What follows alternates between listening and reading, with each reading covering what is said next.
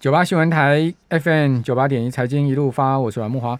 哦，中国大陆的七月粗钢产量哦降到去年四月以来的单月新低哦。哦，主要是因为这个加强生产控制嘛，哈，这个减产的这个压力很大。哦，北京要这个所谓减少碳排放。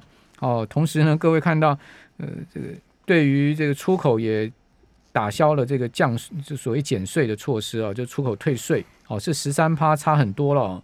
哦，所以粗钢产量明显下降啊。上个月七月粗钢产量到八千六百七十九万吨啊，这个较六月下降了七点六趴。哦，较去年同期的九千三百三十六万吨，哦，则是减了八八点四趴。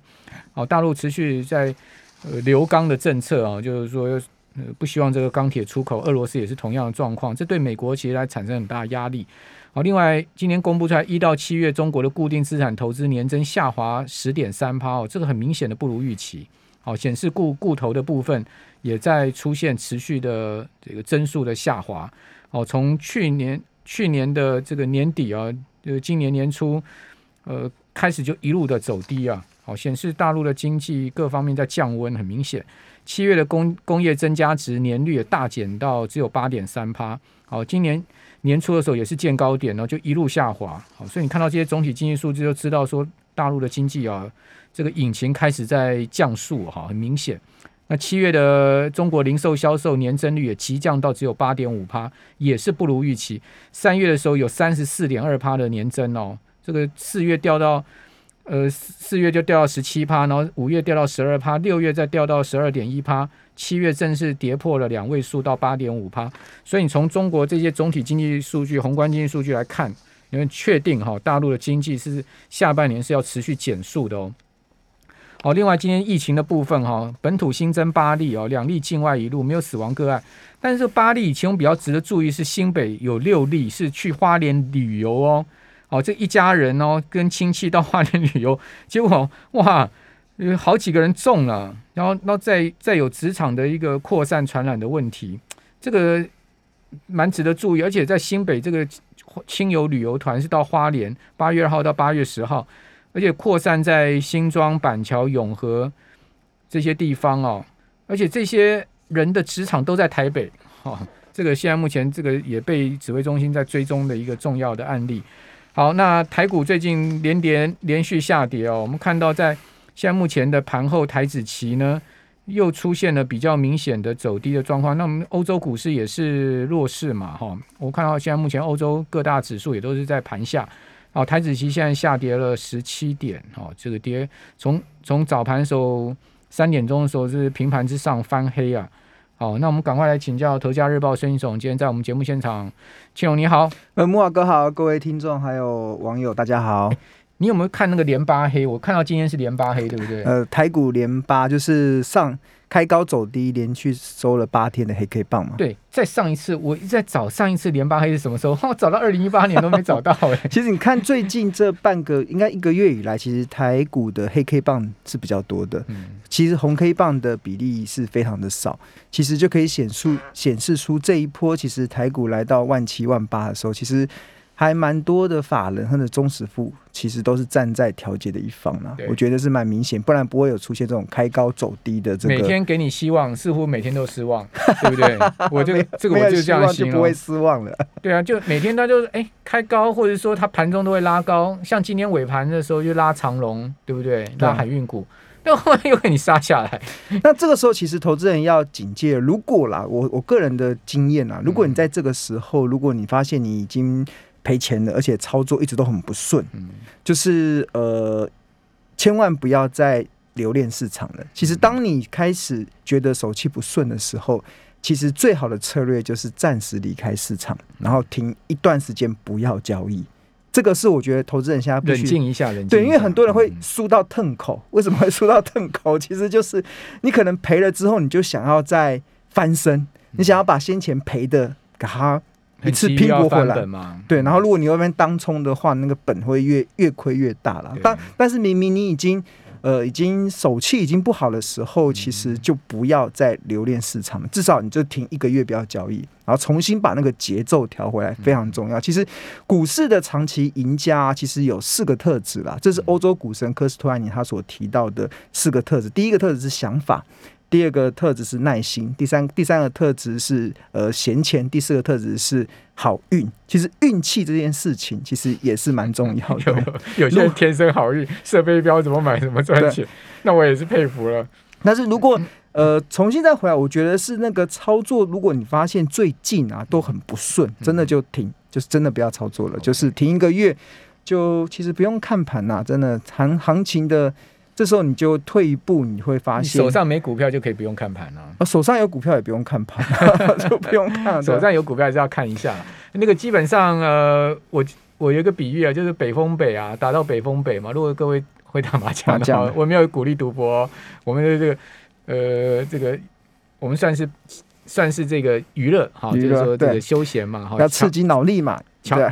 桥牌式嘛，预防失智。北北风北打到最后还要上诉的，一定都是输家嘛。对啊，对不对？赢家早就想离场了嘛。对啊，所以我觉得我我最近在观察啦，因为发现最近还蛮多的投资人是有点哀鸿遍野。因为其实其实我们的节目，其实在大概一个月前就已经，哎，不到一个，差不多快一个月前就已经在提醒大家，可能股市的台风要来了。甚至我们在八月初的那个节目中。然后就好像七月底八月初那节目还告诉大家，台股七月底的月 K D 出现了在八十以上死亡交叉。这从过去的经验来讲，其实下跌的幅度会比上涨的幅度高出很多了。这是大家稍微留意。但是我觉得那都过去了，那是我们先前的一个呃分析的论点嘛。那现在我觉得现在投资人最关心的就是就是第一个就是呃，如果手机真的不顺，其实我觉得最好的方式其实就是。呃，暂时停止交易一个月，你把那个节奏调回来。因为我觉得，当你把节奏调回来的时候，其实股市的这个剧烈的波动对你来讲，你应该会蛮开心的，因为你你完全是对的方向嘛。就是股市跌的时候你买进，然后反弹的时候你卖出；跌的时候买进，反弹的时候卖出。这个节奏对的时候，那行情的波动对你来讲可能就会比较舒服。但是如果你现在发现这个，行情的波动对来讲很煎熬，那就停止交易，把节奏调回来。那第二个啊，是我觉得很多人关心的，就是我现在手上已经赔钱了，怎么办？如果是很深的套牢的怎么办？我现在手上已经赔了，呃，假设啦，我现在已经赔，就是赔了股票，因为还蛮多人套牢在这个地方的嘛。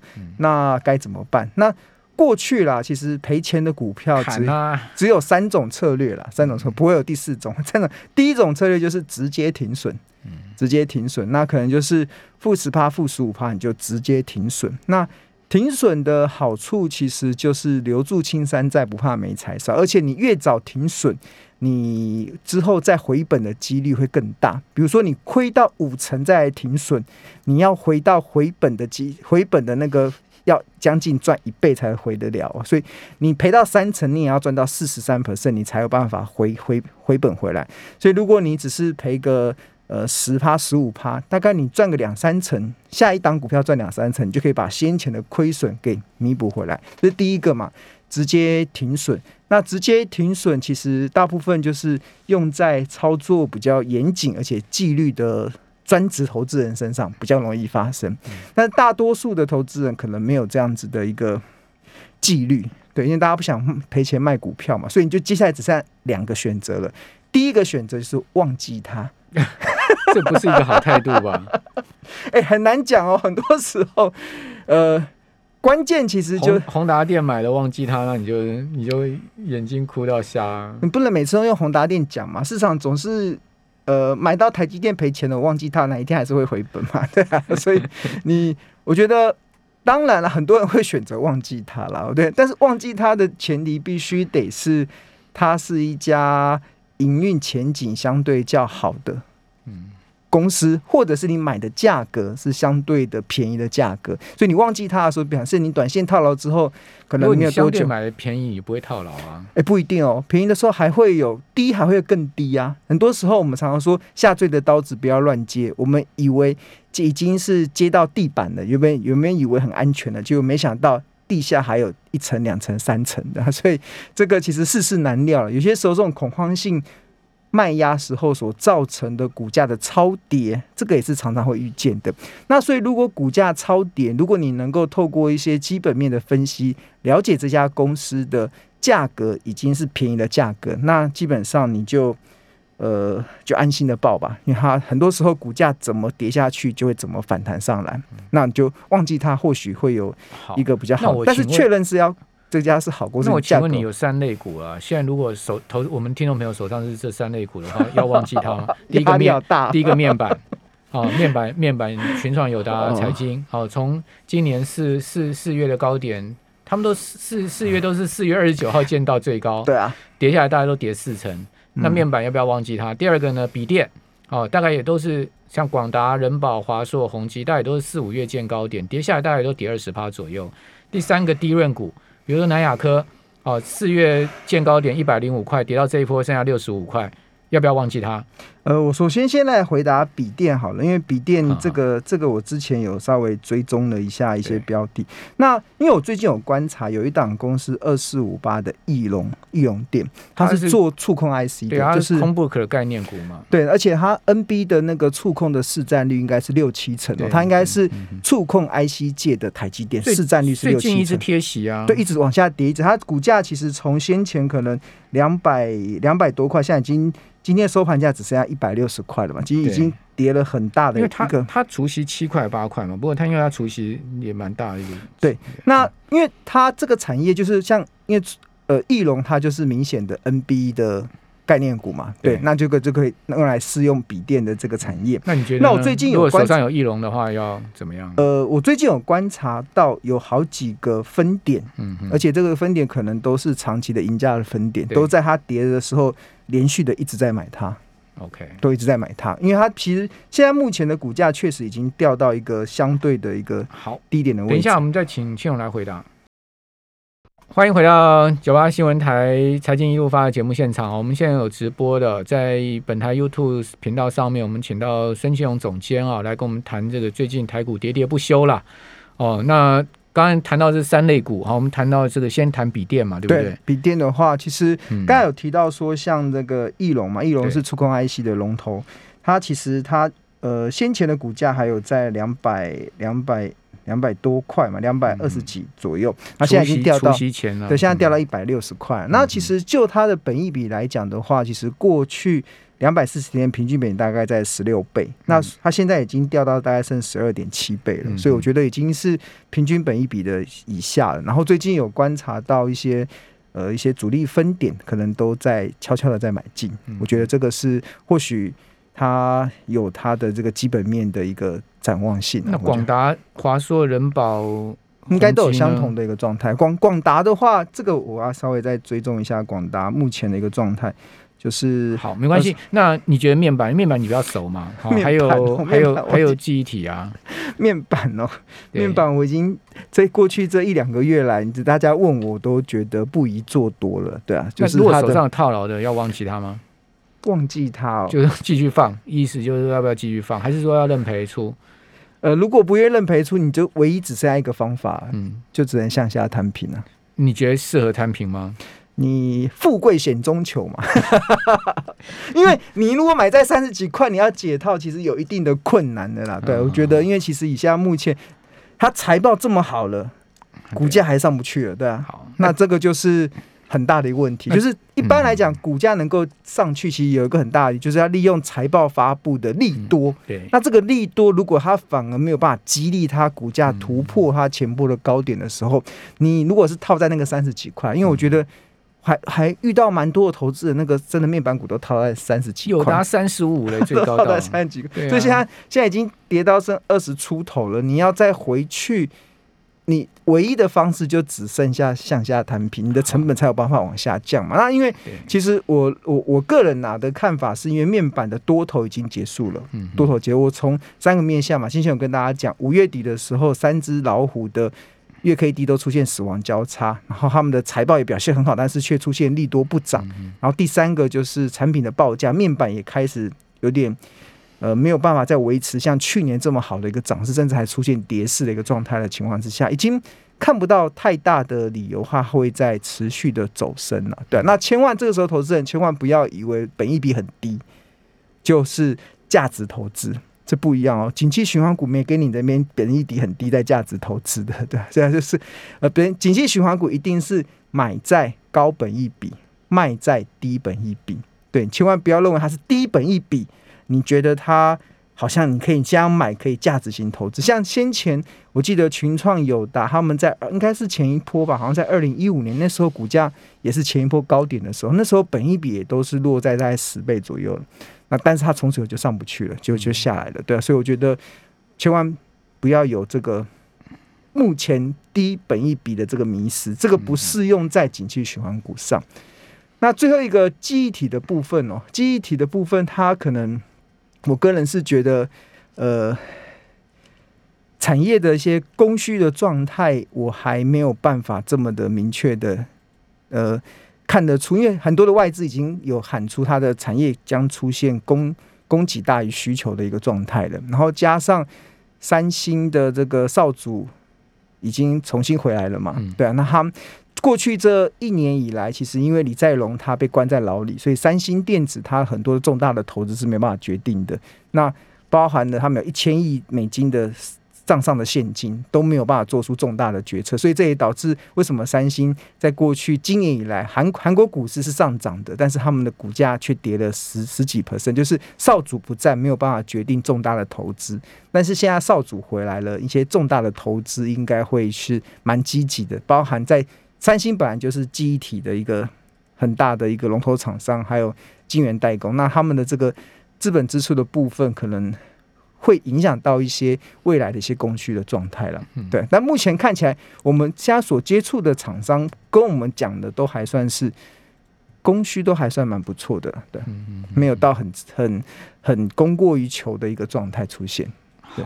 那现在你刚刚讲三点嘛，对不对？对啊，就是说有呃，请请继续把它讲完。对，就是刚有提到嘛，就是呃，如果你这时候买到赔钱的股票，那你要怎么做嘛？第一个就是呃，直接停损；那第二个就是忘掉它，忘掉它；第三个是向下摊平这样。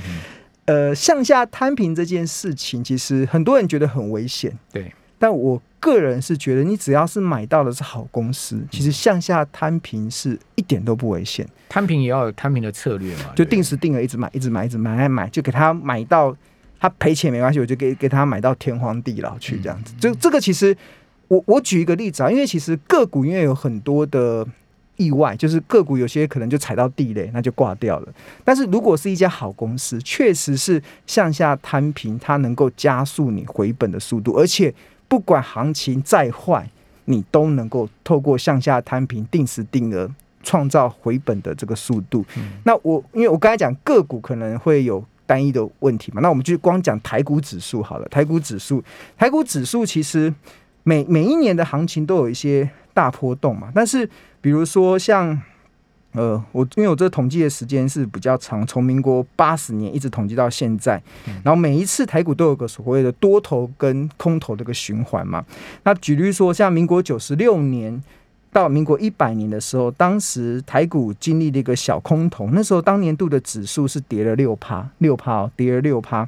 然后呃，应该说从九十六年到一。一百年啊，这段时间台股跌了六趴，但是如果你是定时定额一路的这样向下摊平啊，你非但不会赔钱，你还可以赚二十五趴，二十五趴。那还有像民国八十九年到民国九十一年，当时的指数是在八七七七跌到六一六七，那时候指数是跌了三十 percent 哦，指数跌了三十 percent，很多的个股应该是跌的稀里哗啦的。但是如果我用我假设我就是投资指数，我们不要我们把单一的个股的风险给拿掉。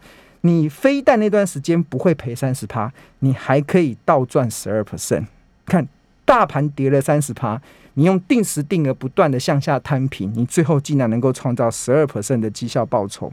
那另外像呃，看比如说民国，民国像一百年到一百零八年，当时的指数在涨了三十二趴，从九零六二涨到一万一千九百九十七点。那当然你。那时候指数涨了三十二帕，那即使你用定时定额去买的话，其实你也不会输给指数，你还是赚了三十三 percent。那这我所统计的这段时间，唯一唯一输给大盘，就是唯一你可能不用定时定额向下摊平，输给大盘的就只发生在九十三年到九十六年，当时的指数在六五二二到九七一一，那时候那段时间指数涨了四十九趴，但是你用定时定额向下摊平，然后不断的定时定额去扣，你的报酬率大概是四十六 percent，所以。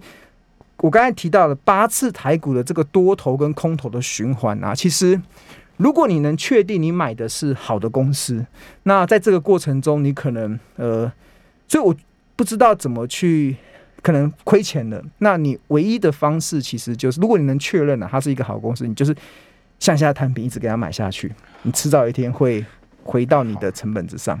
但是好公司哦，我要讲，因为我刚才讲的是指数，E E T F 不会有那种突然变地雷股的风险，所以这个其实是这个过去很少人在主张啦。但是我觉得我们在跑大数据的时候，确实是看到，像我自己在做投资的时候，如果我能确认我买的是好公司，它往下跌的时候，我其实我还是会继续买下去。好，对，今年有两档股票蛮惨的，智邦，好，智邦今天一开盘又是跌停。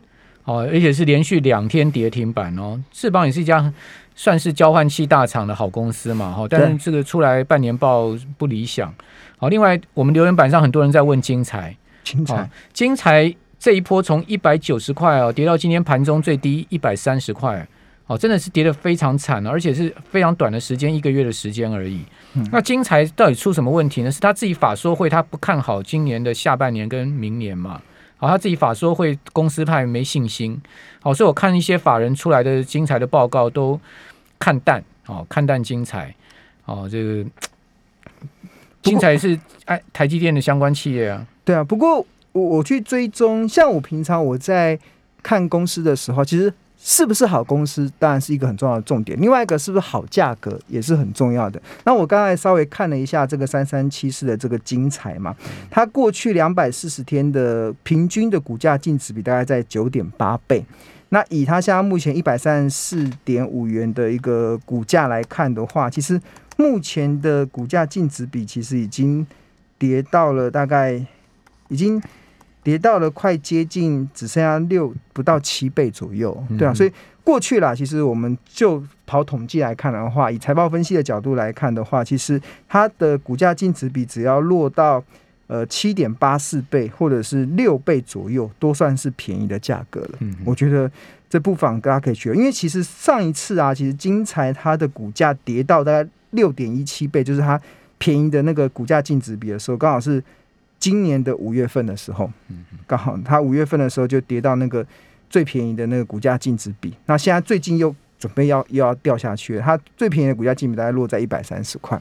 所以我觉得，我当然不知道，我可能要再确认它的产业面的状况。但是以它营收营收第二季季减快三成啊，毛利率第二季也季减将近十五个百分点，减的蛮多的。对，不过我要跟大家提醒一个概念哦。所有的底部都是由不断的利空所淬炼出来的，所有的头部都是由一堆的利多所堆砌出来的。所以你看到一档股票在跌的时候，它同时看到利空消息，这很正常。但是如果它利空一直出来的时候，它的它能够出现盘底的过程，我觉得那个都算是一个不错的一个。你从长线的角度来讲，都会是不错。那联雅药呢？今天 EV 没没过，股价股价对半，你觉得这个利空可以淬炼出来它股价未来涨势吗？这个太这个太这个考量的因素太多了。我只在乎我们纳税人付出的那那钱，好像都没办法收回来了。好啊，好吧，好吧，联雅药，谢谢陈总。